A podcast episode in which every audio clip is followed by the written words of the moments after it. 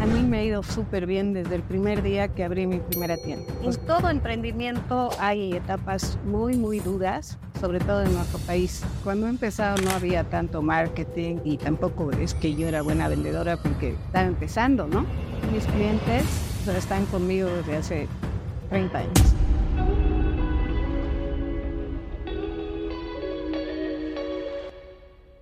¿Qué tal?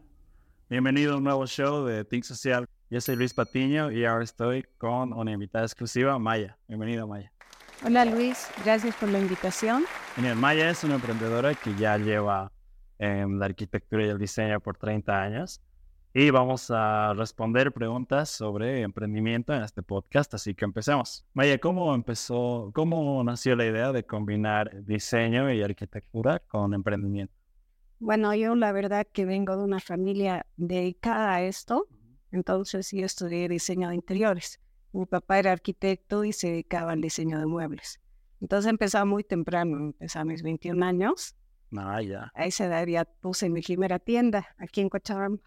Y de ahí eh, La Paz, Santa Cruz, etcétera, ¿no? Entonces a lo largo de, de los años he ido como puliendo mi trabajo, ¿no?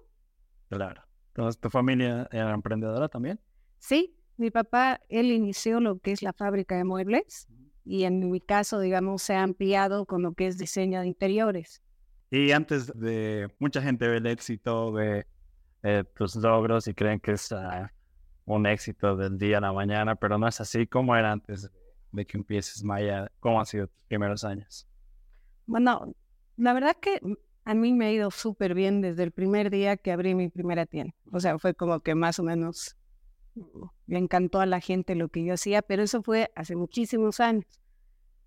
Eh, hice mi primera tienda, estuve trabajando dos años y después me fui a, Barcelona a seguir estudiando y allá estudié eh, diseño industrial.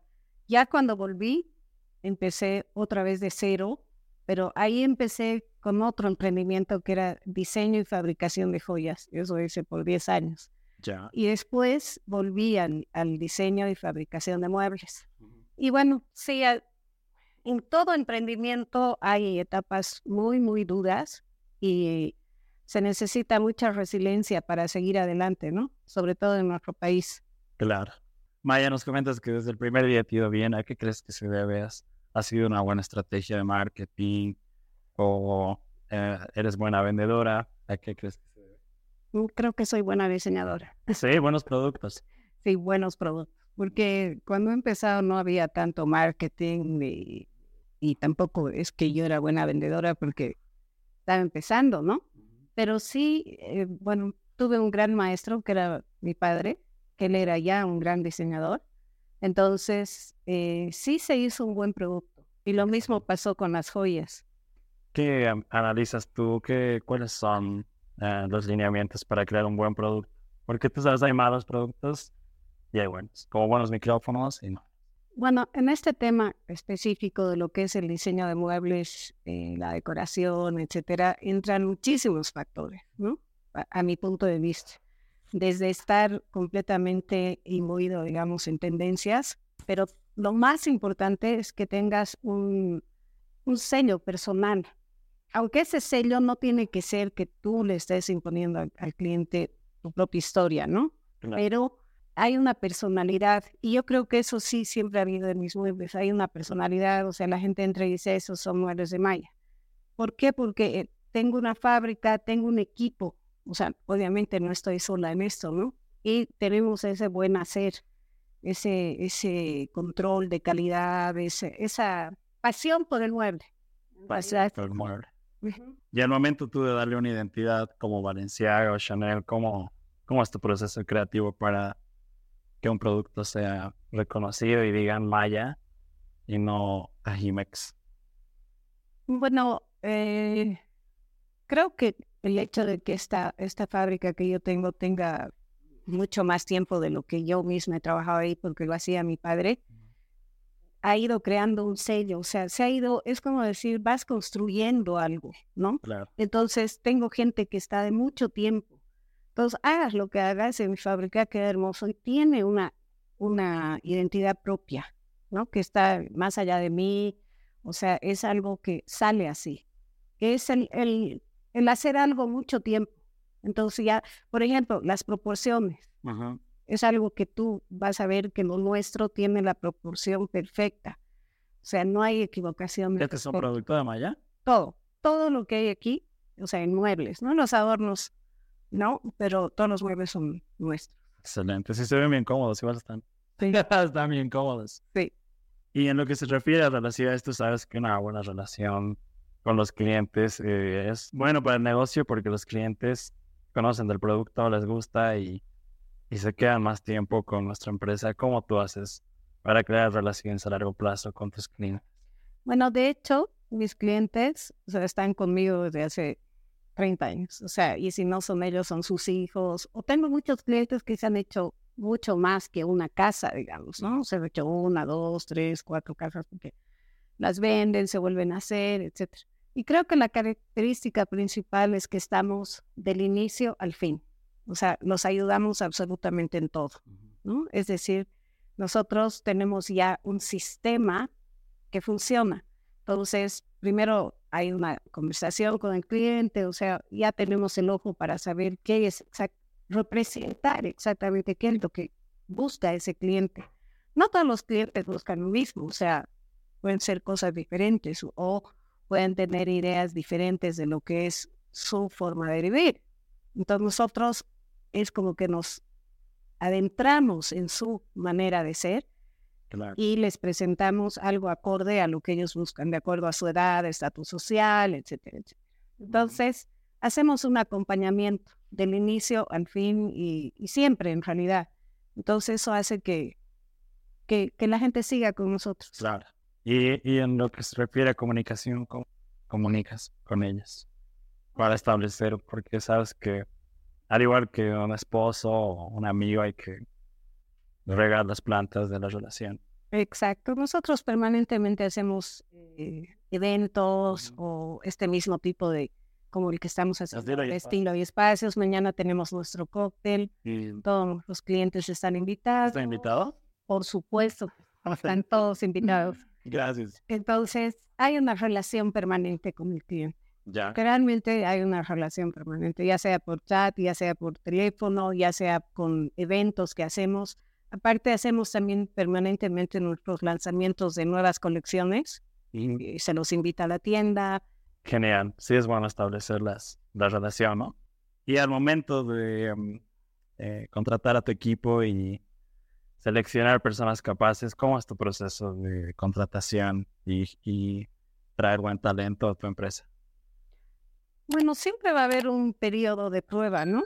Pero normalmente la gente que trabaja con nosotros es apasionada de lo que hacemos. Entonces, eso se nota al tiro. Entonces, la verdad que la mayoría de la gente, o sea, te digo, el 75% de la gente que está en la empresa está hace muchos años.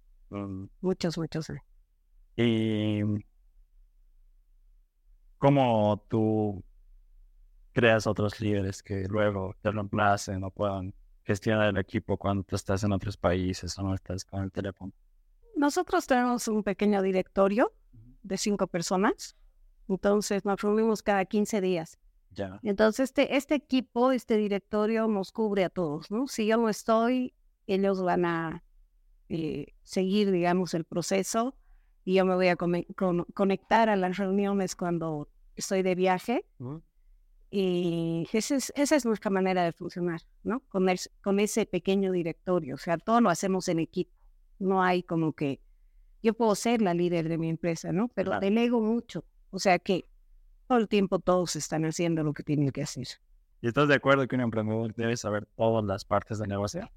Es un, es un debate en Instagram que dicen, no deberías contratar, o deberías hacer outsourcing? ¿Tú, ¿Tú qué dices, Maya? O sea, por supuesto que de saber tienes que saber, pero cada uno tiene su especialización, ¿no? Yo, por ejemplo, eh, soy alguien que estoy dedicada a la parte creativa y hay cosas que me son pesadas, pero eso no quiere decir que yo no pueda saber lo que está pasando continuamente. Y precisamente esas reuniones de directorio, cada 15 días, se tocan todos los temas sea, que estoy al tanto, pero en sí mi papel en la empresa es el de diseñadora. Excelente. ¿Diseñadora de productos? Sí. ¿Y también espacios? También. continuamos con unas preguntas más de emprendimiento y luego tenemos un segmento pop quiz. Y al momento de crear productos, ¿cómo, cómo lo combinas que tus productos sean sostenibles y que eh, sean amigables con el planeta? Bueno, es una pregunta complicada porque yo soy amante de los árboles, no faltaría ningún árbol, pero esto, he nacido con esto y lo único que te puedo decir es que, bueno, nuestra madera es certificada, pero es, es, es complejo. Es, es lo que hago.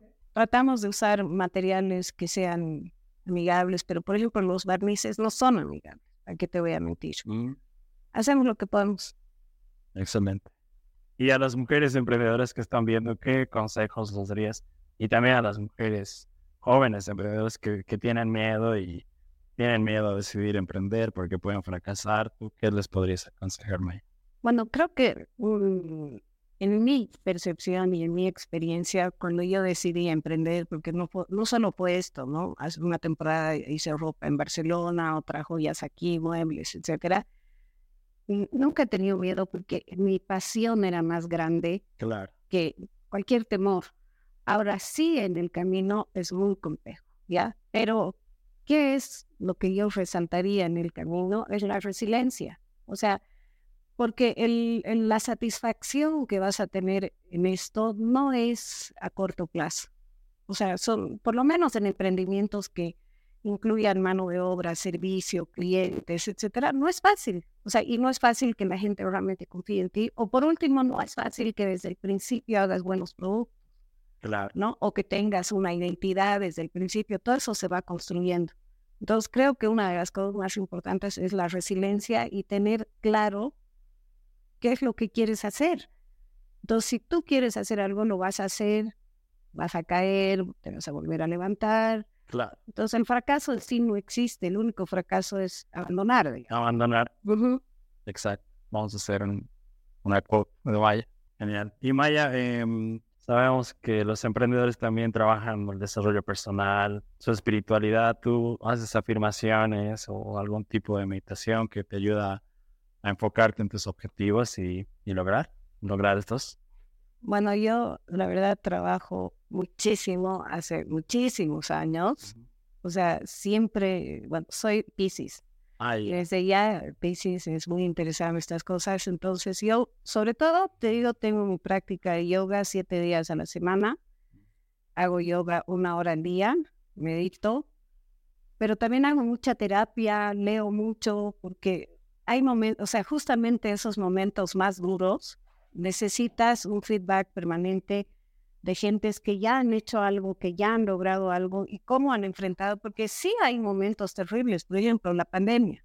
Nosotros estábamos todos cerrados, no vendíamos nada y yo tenía 50 personas.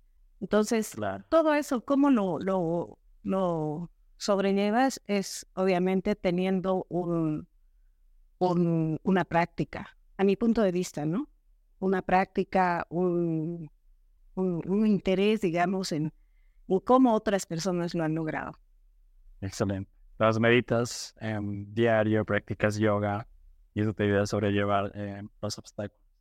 Pero también he, estado en muchísimas cosas, ¿no? O sea, en eh, yoga, kundalini yoga, meditación, no sé qué. O sea, he hecho prácticas, he hecho todas las prácticas habidas y por haber. Sí, pero ahora, bueno, ayahuasca, pero ahora ya solo yoga, yoga Excelente. y meditación.